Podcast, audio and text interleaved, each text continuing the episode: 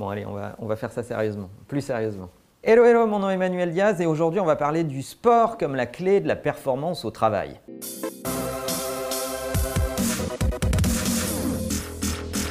Alors vous le savez, je vous parle souvent du sport comme un élément de performance individuelle, mais évidemment le sport est également un élément indispensable de la performance collective. Et si on met le sport au regard des problèmes des entreprises, les problèmes des entreprises sont souvent sur le taux d'engagement qu'elles ont avec leurs équipes. Sont-elles engagées ou pas assez Et finalement, est-ce qu'il n'y aurait pas quelque chose à inventer autour de ça eh bien, certains ont osé, et parmi les plus grands éditeurs de software dans le domaine des ressources humaines, comme Oracle par exemple, qui commencent à intégrer au sein de leur software de gestion des ressources humaines des éléments autour du sport et de la quantification du sport et importer dans ces softwares des pratiques du grand public comme la gamification, vous le savez, tous ces mécanismes qui permettent de quantifier le nombre de pas, le nombre d'énergie que vous cramez dans une journée, le nombre de fois où vous avez été debout, assis, etc. Et Oracle met ça au cœur de ces softwares, de la même façon que vous allez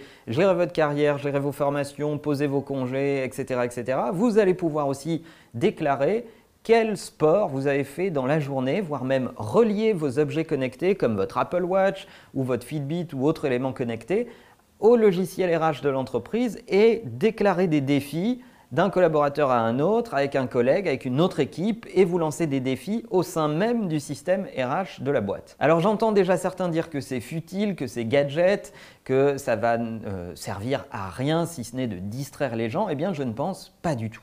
La première raison pour laquelle je ne pense pas que ce soit un gadget, c'est d'abord que les RH, c'est une question de qualité de vie au travail. Et donc, le sport participe de l'épanouissement individuel et de la qualité de vie aussi dans son travail. La deuxième raison, c'est que des collaborateurs en bonne santé, c'est moins d'arrêt maladie, plus d'épanouissement et euh, plus de performance individuelle, euh, et puis un sens et un goût de l'effort qui est entraîner et coacher aussi à travers le sport. Et puis la troisième raison, c'est que le sport a des vertus de cohésion et de sentiment d'équipe et faire en sorte que des gens aient des pratiques sportives entre eux dans un contexte de travail, c'est aussi permettre à des gens dont le métier ne les amène pas à se rencontrer, à se réunir ensemble pour une pratique sportive dans une ambiance de cohésion le tout tendu vers un objectif. Enfin, je pense que c'est bien la preuve que ce qui fonctionne dans un environnement grand public fonctionne également dans un environnement professionnel. On a vu les mécanismes de gamification et de quantification